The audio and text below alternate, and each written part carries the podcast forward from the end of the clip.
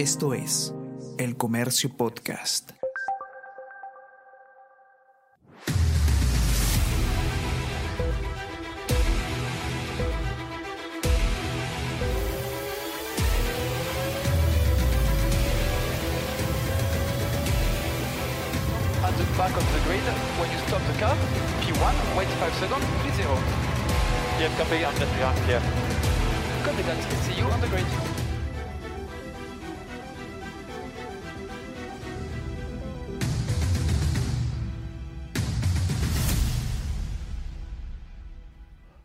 ¿Cómo están? Muy buenos días, muy buenas tardes, muy buenas noches, dependiendo de dónde nos escuchan.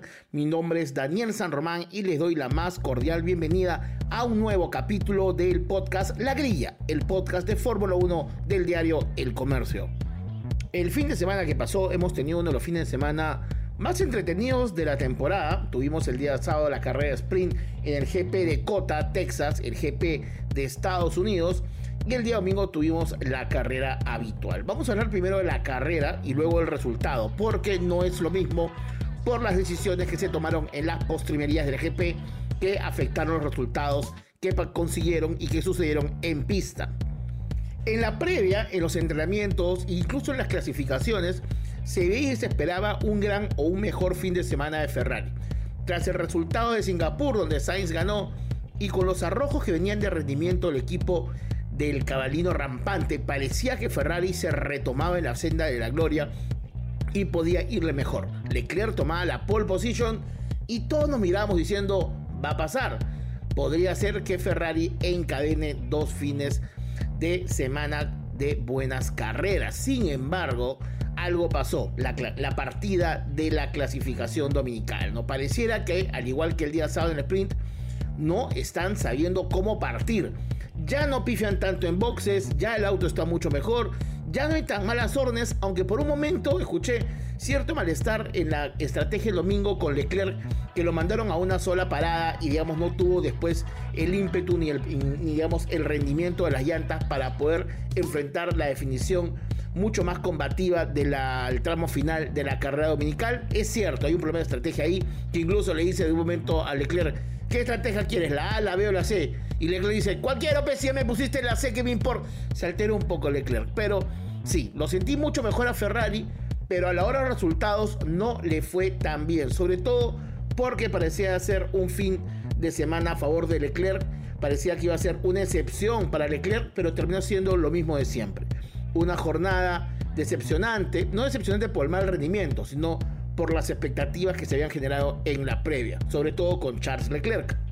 La clasificación para la carrera del domingo presentaba ciertas ilusiones, sobre todo porque Leclerc se llevaba la pole y segundo quedaba Lando Norris. Y además existía el presagio o histórico de esta carrera de GLP de Estados Unidos, que se decía que siempre el ganador de la competencia había partido en la primera fila, es decir, en el primer o segundo lugar. Por lo tanto, con Charles primero y Lando segundo, se entendía que la historia le daba a ambos la primera elección para el título de esta fecha. Tercero salía Lewis Hamilton, cuarto Sainz y sexto sorprendía a todos con Max Verstappen, que básicamente se le quitaron una buena vuelta debido a que se salió de los límites de la pista. Pero con esta previa, digamos, salía Leclerc primero, Lando segundo, Max salía sexto y uno decía, bueno, podrá ser un fin de semana diferente.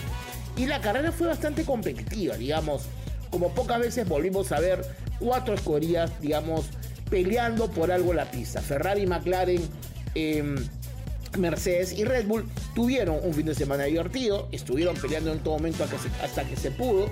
Sin embargo, a la hora de la hora, creo que si bien Mercedes podía tener mejor suerte, me parecía que Lewis Hamilton podía ganar la carrera, hablemos después del resultado, en los rendimientos, nuevamente la estrategia de Mercedes complicó. Una estrategia de dos paradas quisieron convertirla en uno, entonces, en una, perdón, quisieron una estrategia de dos paradas convertirla en una estrategia de una parada y se tomaron dos giros más de los necesarios para la decisión. Al final, Luis entraría entrando a hacer el segundo cambio, pero fue muy complicado porque perdió un segundo adicional en cada parada. Regaló dos segundos en boxes y además tuvo un rendimiento eficiente en los últimos giros de la primera parada eh, programada. Esto jugó en contra de él. Aún así, en pista fue mucho más rápido de lo que uno esperaba y se veían mejoras significativas en lo que venía siendo el rendimiento del Mercedes con miras a lo que resta el campeonato. Sin embargo, si bien en la carrera Lewis Hamilton terminaría estando segundo, digamos Hamilton terminaría segundo en la carrera, al final de la competencia, tras el podio y la celebración, la FIA descalificaría a Lewis Hamilton y Charles Leclerc porque no cumplían con las regulaciones referidas al espesor de las tablas sobre las que tienen que ir construidos monoplazas. Nuevamente el piso. Entonces, una, una observación, se vio la eficiencia y con ello Hamilton terminó perdiendo los puntos, con lo cual al final la clasificación terminó con Max Verstappen, que igual había ganado la competencia, pero ha sido importante porque salió Lewis Hamilton de los puntos y Checo Pérez, que había terminado en una posición bastante relegada, terminó teniendo a favor suyo más puntos de los esperados y segundo dejando que Lewis Hamilton no puntúe. Esta penalización sacaba a Lewis Hamilton de los puntos del fin de semana, sobre todo la jornada dominical que es la que más puntúa y lograba que Checo Pérez llegue aún así a su fecha de local con 19 puntos de ventaja. Se hubiera apretado mucho más la competencia. Me gustó la carrera, me gustó, me pareció que equivocaron la estrategia con Lando Norris, equivocaron la estrategia con Charles Leclerc pensaron que podía aguantar mucho más las llantas, pero al final Max Verstappen nuevamente fue intratable, hizo lo que tenía que hacer, giró como tenía que girar, superó a los que tenía que superar y fue contundente. Sí lo sentí muy amargado, lo sentía Max gritando, molesto, no me hable cuando freno, gritaba hacia la gente. ¿Qué te pasa, Max? Max, por si no me hable cuando estoy frenando. Es el tricampeón del mundo. Tiene el auto más importante. Max, ¿Qué pasa? Medio de pan, licúalo con Red Bull. ¿Qué te está pasando, hermano? Tiene todo a favor, pero lo sentí un poco más alterado lo normal, sobre todo para la posición que tenía.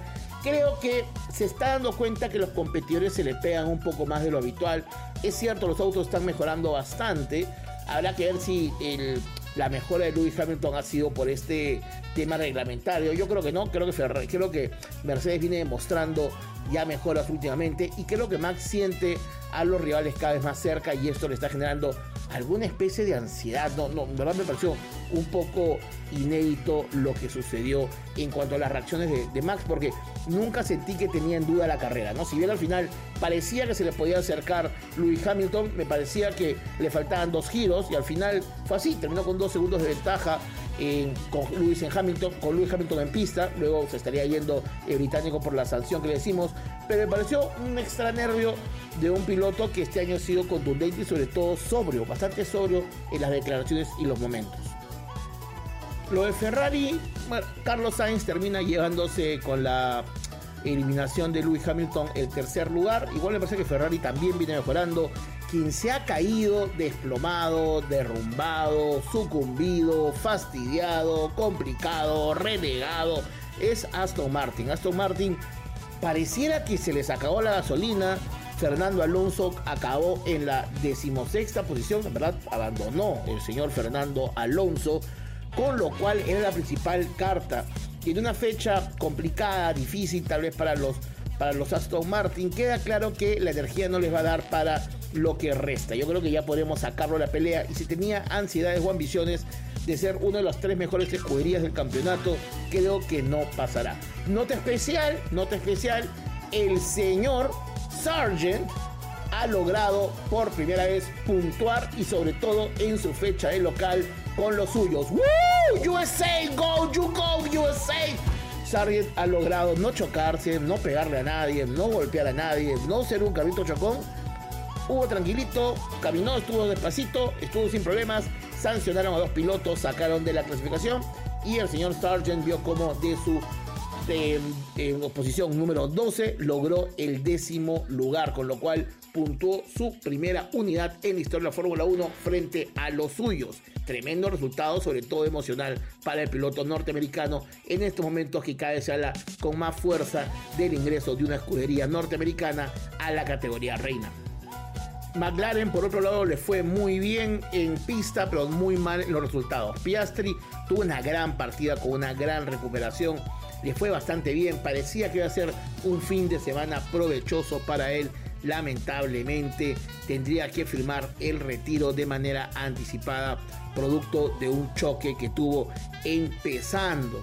Así que bueno, lamentablemente se quedó fuera de la carrera de manera este, temprana y Lando Norris por un tema de, este, yo creo que de, estrategia de equipo que debió plantear mejor las paradas, tampoco no pudo tener el buen resultado. Pintaba para un podio inicialmente, pero el podio terminó no dándose por las circunstancias narradas y sobre todo porque las llantas estaban muy deshechas cuando el ritmo de los que habían cambiado recientemente empezó a rendir efecto y, y se vio superado en todo momento. Aún así, con las descalificaciones, Lando Norris terminaría segundo, logrando pasar dos, dos puestos cuando menos lo creía y puntar en grande. Con este resultado además es importante que el campeonato de constructores se aprieta mucho más porque McLaren se pone a 224 puntos acumulados y está a solamente 6 puntos de Aston Martin que no viene puntuando seguidamente por lo cual yo creo que McLaren se pone ya a tiro de mata para superar a Aston Martin en la siguiente fecha de México y ser la cuarta potencia más importante del campeonato de constructores. En el segundo puesto de constructores está Mercedes con 334 puntos, pese a la eliminación de Lewis Hamilton y Ferrari en el tercer lugar con 307 puntos, que también sufrió la eliminación de las unidades de Charles Leclerc.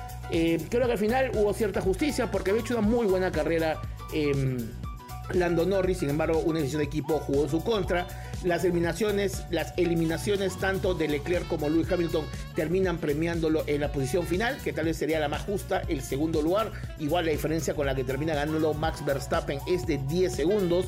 Cierto que volaron mucha gente en el medio, pero Max Verstappen suma una nueva carrera, tal vez no tan escalofriante cuando pasen en los anales de historia y revivamos los tiempos, 10 segundos parecerá un montón, pero fue bastante reñida la competencia, un final emocionante y sobre todo estamos viendo ya una carrera de estrategias, mucha estrategia, hemos visto cómo equipos perdieron posiciones por estrategia y cómo fue vital cómo se manejó el tema de las paradas y los cauchos a la hora. Hablamos de un campeonato mucho más apretado para esta definición de fechas que se nos vienen. Max, sólido. Primero, como siempre, me pareció un poco exagerada las reacciones que tuvo, pero tal vez es la presión de tanto tiempo o, hermanos, bájale un poco a Red Bull, véstalo con agua, parece que está un poco alterado.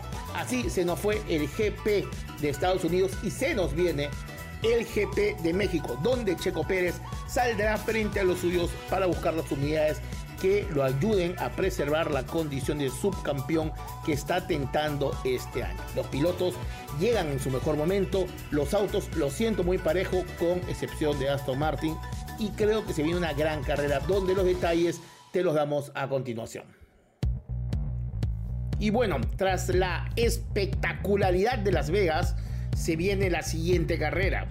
Toca el GP de México donde Checo Pérez correrá de local estará entre los suyos en una fecha que está en las postrimerías del mes de octubre y en la cercanía de la celebración del Día de los Muertos, una fiesta importante para los mexicanos donde Checo Pérez correrá entre los suyos esperando tener un buen resultado, no sé, esperando que Coco lo impulse a hacer una buena carrera. Recuérdame, cuando era un piloto competitivo, recuérdame. No sé, Checo, corre de local en México y espera por fin tener buenos resultados frente a los suyos. Como dirían en la película Díaz de Santiago, el gran Pietro Civile, todo tiene su orden, todo tiene su razón de ser. Sin orden nada existe. Y el orden indica que Checo Pérez local debería sacar los muebles al fuego y ganar. ¿Por qué su fecha local? Porque la conoce más que nadie, porque corre frente a los suyos y porque está en el mejor auto de la grilla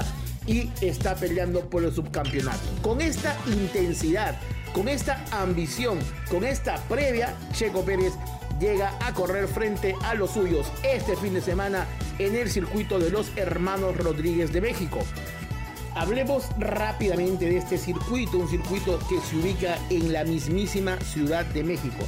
Un circuito de 4.3 kilómetros y que puede acoger a más de 110 mil aficionados. Una carrera que se corre en el mismo DF. Importante que es una de esas carreras que se corre sobre el nivel del mar, se corre en altura. Así que hay un cambio en la combustión, en los autos, en la mecánica, en la electrónica y es una carrera que enfrenta un reto para los equipos.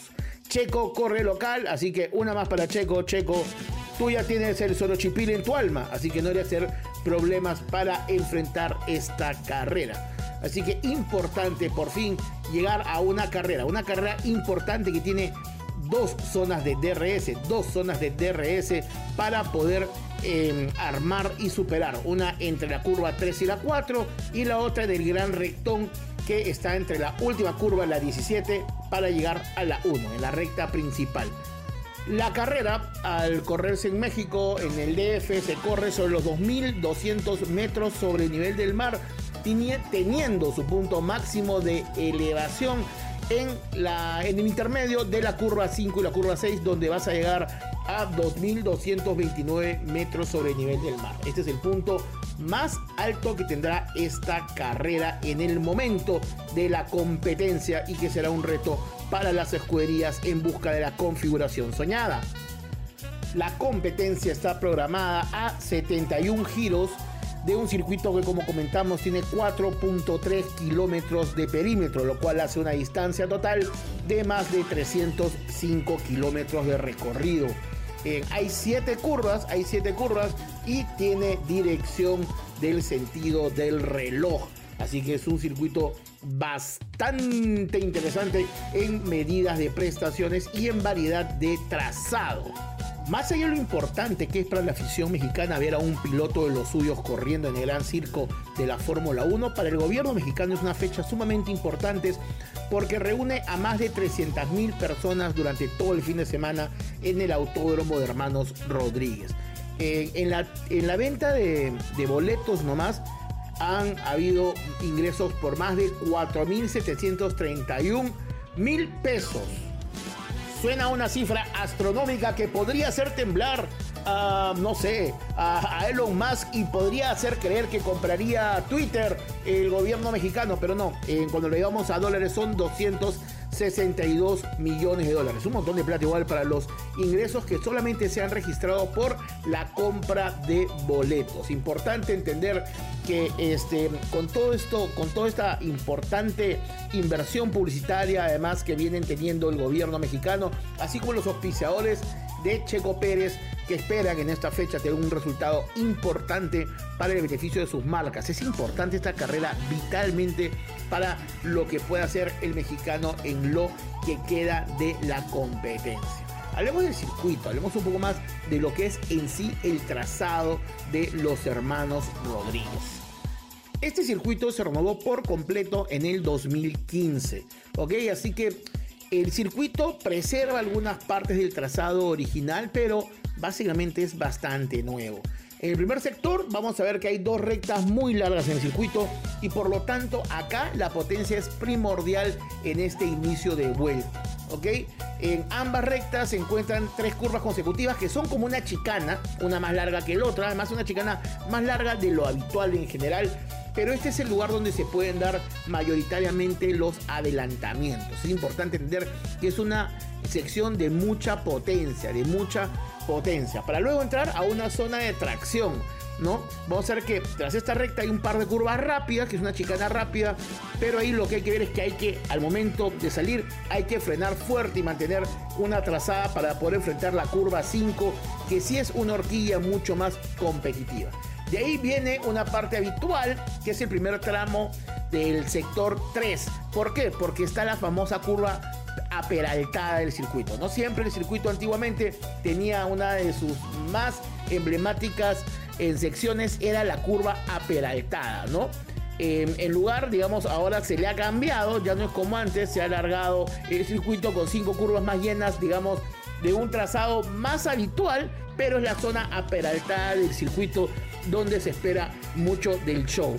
Eh, sobre todo en la curva 16, ¿no? Que es la del trazado antiguo y donde se puede, digamos, tener un poco de aquel añejo circuito que tanto eh, hizo eh, protagonizar a pilotos como Senna, pilotos con gran historia en la categoría. El circuito tiene un asfalto que es poco abrasivo y producto de la escasez de curvas en rápidas o largas que impriman fuerzas laterales, hace que Pirelli descarte generalmente el compuesto más duro para este premio, ¿no? Eh, lo que se afecta, como dijimos al inicio, es el tema de la altitud del circuito, una carrera que se corre a más de 2.200 metros. Esto no solamente disminuye la potencia de los motores, sino también minimiza la capacidad aerodinámica. Recuérdense, como hemos hablado, la aerodinámica es como uno contrarresta la resistencia del aire. Al haber menos densidad, de, por un tema atmosférico, al haber menos densidad y presión de aire, cambia todo. ¿no? Lo que implica que en la práctica los manaplazas suelen salir con niveles similares a los de Monza.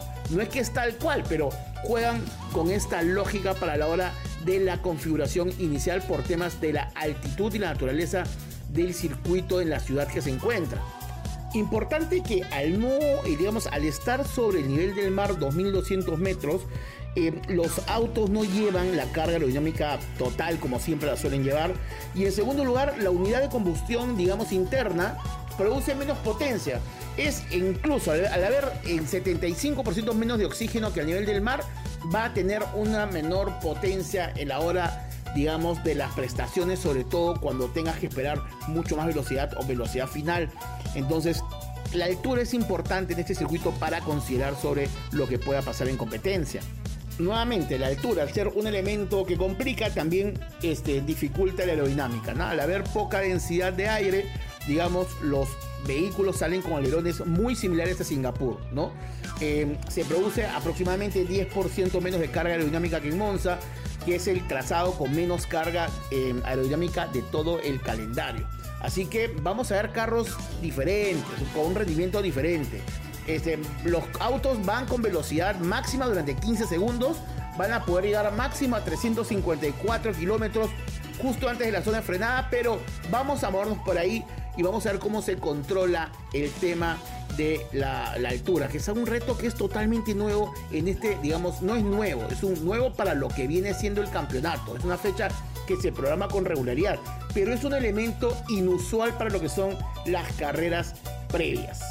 En cuanto a frenada, eh, los autos pasan cerca de 16 segundos de la vuelta frenando, donde la desaceleración más severa está antes de entrar a la curva 1, porque viene de este rectón inmenso, ¿no? Eh, ahí es donde los autos pasan los 354 kilómetros por hora y llegan a bajar a 106 kilómetros en solamente 70 metros. Esta es la zona, digamos, de más exigencia de los frenos. Eh, así que ya saben, aerodinámica complicada, temas de altitud, pero una afición entregada a la espera de Checo Pérez. Si nos viene México, una carrera a mí me parece divertida porque hay que meter una configuración muy importante. Vamos a ver que en las pruebas o en los entrenamientos previos a la clasificación va a probarse mucha configuración. Vamos a ver cómo están las condiciones y se viene México, donde Checo Pérez espera sacar adelante lo que considera suyo, un título frente a su público. Ahora, dejando de lado lo que es en sí el circuito, hablemos lo importante que es nuevamente esta carrera para los mexicanos. Eh, se estima que durante la semana que se realizará este gran premio se van a captar 200 millones de dólares a más allá de lo que ha sido la venta de tickets. Se esperan además 100 mil turistas que viajarán para ver esta carrera y en los próximos cinco años este evento eh, deportivo se espera que genere más de 2 mil millones de ingresos a negocios complementarios y generar 18 mil empleos directos. ¿Se ¿Estás escuchando Perú? Podríamos hacer un circuito lindo, no, no sé dónde, pero, pero va, da, la ganas, ¿no? Da la, da la ganas de, de, de, de tener un circuito Fórmula 1.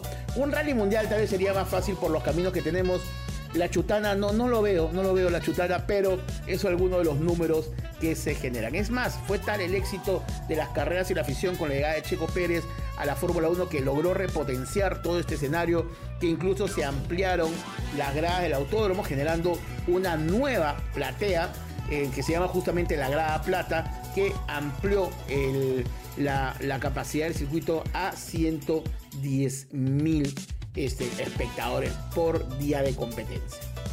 Al ser un circuito con linaje han habido varios episodios aquí que recordar, por ejemplo en el 62 el piloto mexicano Ricardo Rodríguez, eh, una joven promesa, una joven promesa perdió la vida. Él era un piloto de Ferrari, pero justamente en esta carrera no pudo correr con Ferrari porque no era una fecha puntuable, así que corrió con un Lotus Climax y durante las prácticas libres eh, perdió la vida, perdió la vida este, porque se le rompió la suspensión trasera y el auto fue contra las barreras del circuito.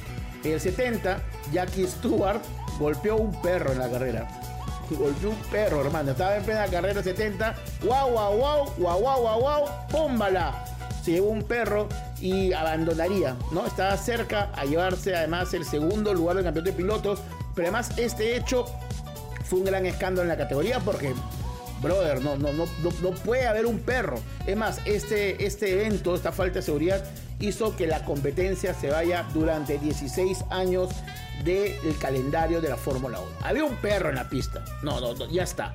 El 91, Ayrton Senna tuvo un accidente. Es curioso porque Ayrton Senna tuvo pocos accidentes fuertes y el accidente fue en 1991 justamente en este trazado, cuando luego de un fuerte choque en la curva peraltada, su auto giró para terminar volteado con el brasileño al interior. Fue realmente espectacular y digamos hubo mucho temor en su momento por lo que había sido. Hasta antes de su accidente mortal letal, este había sido el peor que había tenido en su historia. En el 92, Senna también tuvo otro choque, pero digamos eh, fue en las prácticas tras tomar la zona de las heces con el McLaren un poco más salido. Se salió de la curva, chocó contra la barrera de contención. No fue nada tan importante como la ocasión pasada, pero también tuvo ahí otro accidentillo a Ayrton Senna. En el 2019, ¿se acuerdan? Valtteri Bottas impactó el Mercedes contra la curva Mansell y chocó frente a un muro. Fue muy espectacular, salió caminando sin problemas, pero asustó a todos. Y el 21,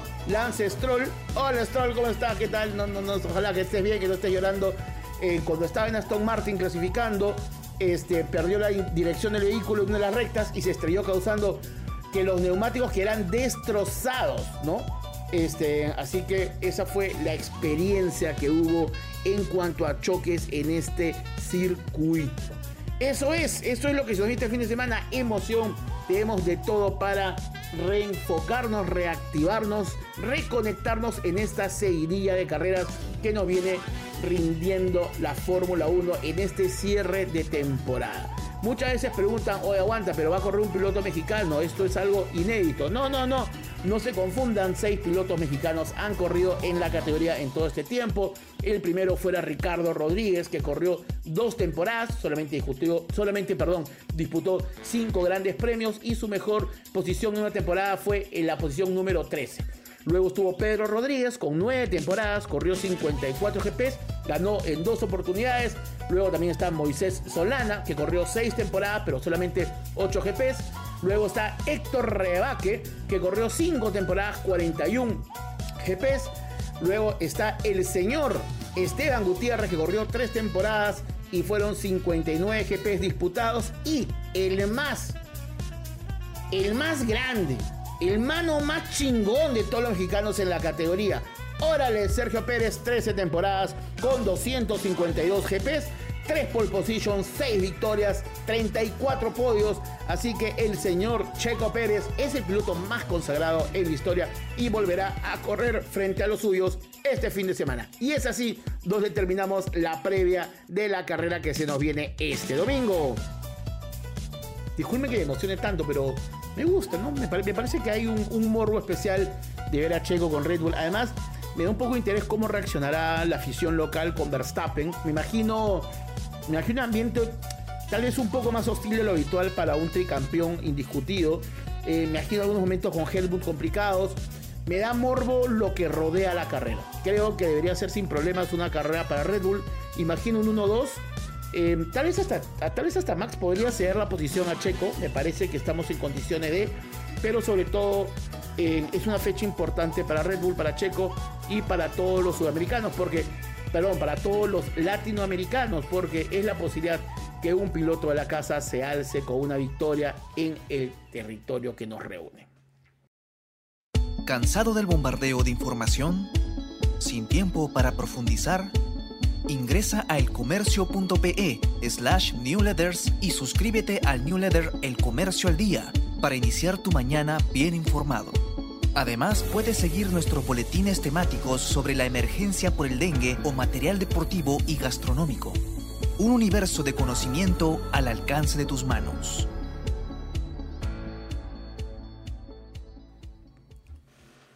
bueno, ahora tiene momento la parte de vocabulario. Aquí el momento del podcast, la grilla, el podcast de Fórmula 1 del Diario de Comercio, donde hablamos de datos, conocimientos, información, cosas que puedes usar en una reunión, ágape, parrillada, almuerzo, paellada, estos días para quedar bien con tus amigos, suegro, con, con, quien sea. Te vamos a dar un dato. Y hoy día lo vamos a centrar en esta previa al GP de México de quiénes son los hermanos Rodríguez. El circuito de México, del DF, se llama el Autódromo de Hermanos Rodríguez, ¿no? que ha albergado carreras desde su primera edición en 1963. Pero muchos preguntarán quiénes son los hermanos Rodríguez. Vocabulario F1.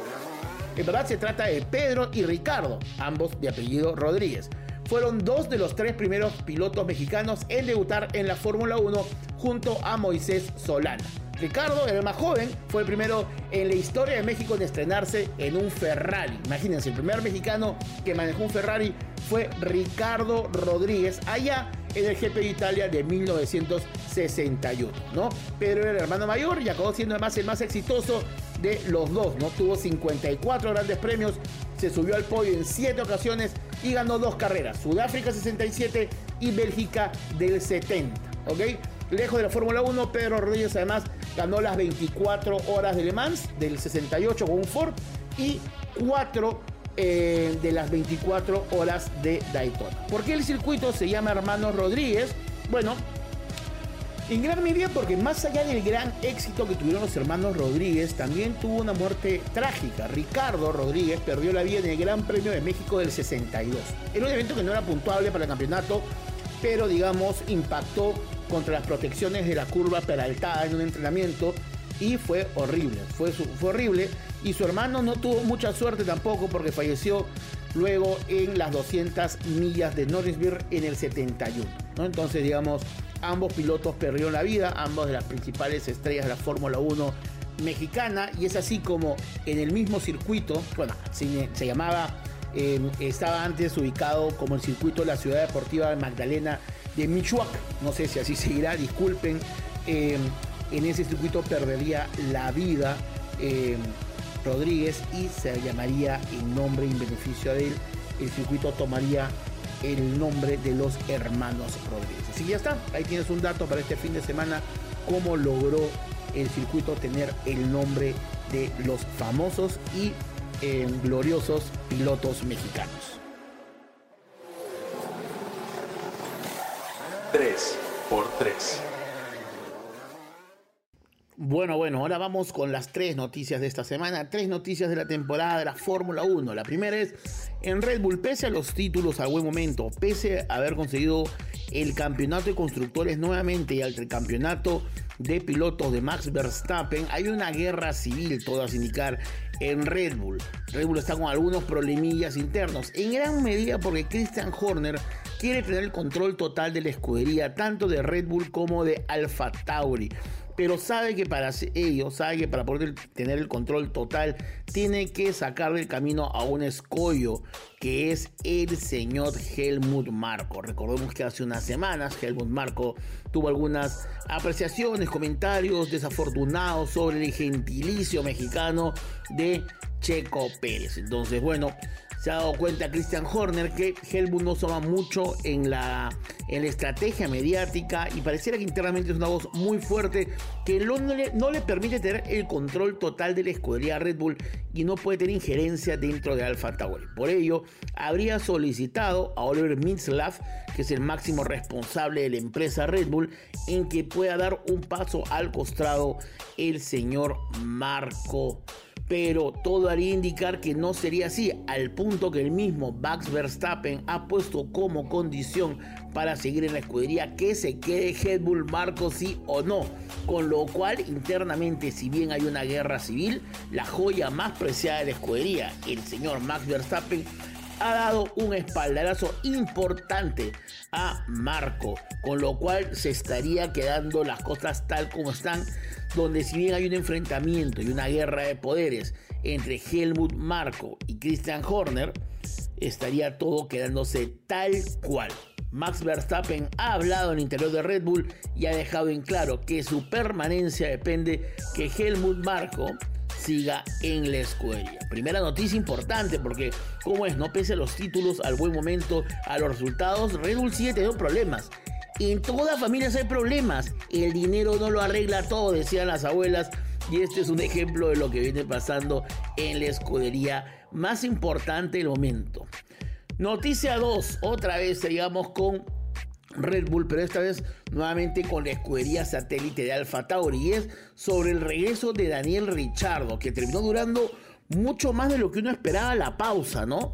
La fractura de que tuvo en el hueso de la mano fue mucho peor de lo que esperaba y afirma el piloto Daniel Richardo que la recuperación ha sido mucho más dura de lo que tenían previsto inicialmente. Para recuperarse, Richardo Em, em, pidió el servicio, el apoyo de Xavier Mir, que es un especialista en lesiones en pilotos de MotoGP. Además fue quien hace poco ayudó a Lance Stroll luego que se, que se rompiera ambas muñecas durante un accidente en bicicleta, ¿se acuerdan? En las pruebas de pretemporada. Bueno, lo que ha hecho Richardo es literalmente que todo salió peor de lo que él esperaba y dijo que tal vez él sea un poco cobarde. Dice, ojo, mala mía, por ahí que yo se me llorón en los, en, en, los momentos de rehabilitación, ¿ah? pero lo cierto es que confirma que tras la operación en España y las pruebas que le hicieron, la rotura había sido de mucho más gravedad de lo que esperaban al inicio y por eso ha sido mucho más largo su recuperación. Eh, ha dicho literalmente que luego las pruebas que le hicieron eh, post-operatorio, eh, se dieron cuenta que era mucho más grave de lo que habían calculado al inicio. Él además dijo que quería estar totalmente recuperado para su regreso a la Fórmula 1. No quería dejar ningún vestigio de dolor. No quería tampoco tener ninguna opción de, poder no dar un resultado al 100%. Sabe lo importante que es su carrera en este momento. Sabe que Alfa Tauri más puede ser una especie de escalón para poder desembarcar en Red Bull. Sobre todo con las observaciones de Checo.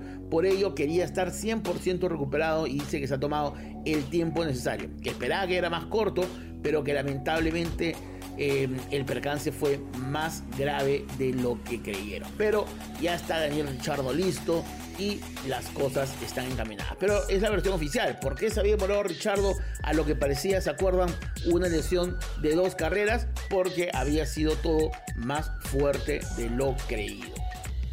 Noticia 3, otra vez nuestras noticias habituales con un seguimiento que venimos haciendo desde el inicio del podcast es sobre la escudería Andretti a la Fórmula 1. Como sabemos, como dejamos este, este culebrón, la llegada de la Fórmula 1, Andretti.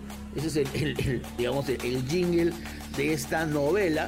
Acuérdense que está esperada, está esperada la llegada del equipo Andretti Cadillac a la Fórmula 1 para el 2025. Recordemos que tenía que haber aún un acuerdo del ente máximo rector de la Fórmula 1, la FOM, que es, digamos, es la organización que está dentro de la categoría. Si bien la FIA ya dio el visto bueno, faltaba aún la aprobación de la FOM. Este, ya están los documentos, pero vemos que habían algunas escuelas que aún estaban poniendo en duda la necesidad y básicamente no querían que entre el equipo norteamericano a la categoría. Decían que el equipo ya estaba lleno, que ya no había espacio en la grilla y habían mil circunstancias que parecían este, presagiar una negativa. ¿Cuál es el problema de la FOM? Que básicamente está compuesta por los equipos que están en la Fórmula 1, que hay mucha, digamos, inversión que tiene que hacerse, ¿cierto? Para sumar una escudería más. Hay costos que tienen que cubrirse para sumar un equipo más, tanto en la estructura de, de, los circuitos, en, en, las, en la logística en general del campeonato. Y este dinero saldría del bote de premios que tienen y que se reparten año a año los equipos. Por lo tanto, estarían ganando menos dinero. Sin embargo, ha dicho la escudería que están dispuestos a solventar. Cadillac ha dicho que está dispuesto a entrar y solventar de alguna forma este golpe económico para la categoría. Aún así, eh, está, está debatiendo aún, hay un corto plazo, debería darse esta respuesta. Pero, ¿qué pasaría si FOM dice que no? Pese a que la FIA ha dicho que sí los quiere. ¿Qué pasa si FOM, digamos, dice formalmente que no desea a Aston a, perdón, a Cadillac Andretti en la categoría reina. ¿Se terminaría todo? No, porque el pacto de la Concordia de FOM termina en el 2025. Es decir, a partir del 2026 todo está liberado o habría un nuevo pacto, con lo cual ahí podría entrar Cadillac. Así que si en todo caso este año eh, las escuderías son reacias al desembarco de la escudería norteamericana, la Fórmula 1. La escudería sabe que el 2026 tendrá el, digamos, el, el, el, gran contratiempo que tiene ahorita, que es que la FOM les dé el pacto para que puedan entrar, estaría básicamente licuado porque hay nuevas condiciones con lo cual podrían ser parte de la escudería. Así que con ello, más allá de lo que pueda decir FOM o no, va a llegar la escudería norteamericana a la categoría sí o sí a correr en el 26, en el peor de los casos, con lo cual han puesto un poco contra la pared a las escuderías porque saben que si no lo aprueban ellos, va a pasar, digamos, dentro de este vacío legal que existe. Así que ahorita los 10 equipos siguen pujando sobre qué podría pasar. Hay voces disonantes dentro del el FOM, pero todo haría indicar que la aprobación se estaría dando de todas maneras para que pueda entrar el 25 con este nuevo escenario que garantiza que suceda lo que suceda, estarían presentes los norteamericanos en la grilla de partida. Así que se nos viene un campeonato con 11 escuderías.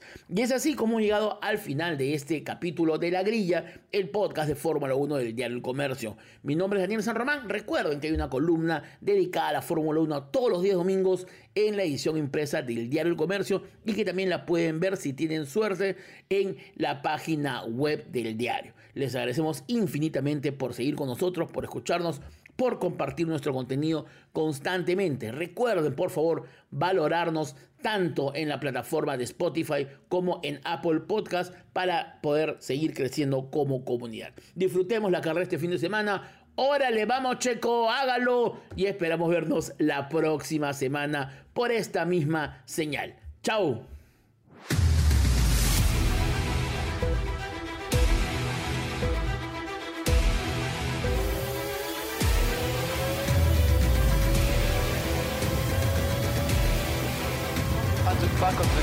When you stop the car, P1, wait 5 seconds, P0. Yeah, copy, I'm clear. Copy that. See you on the grid.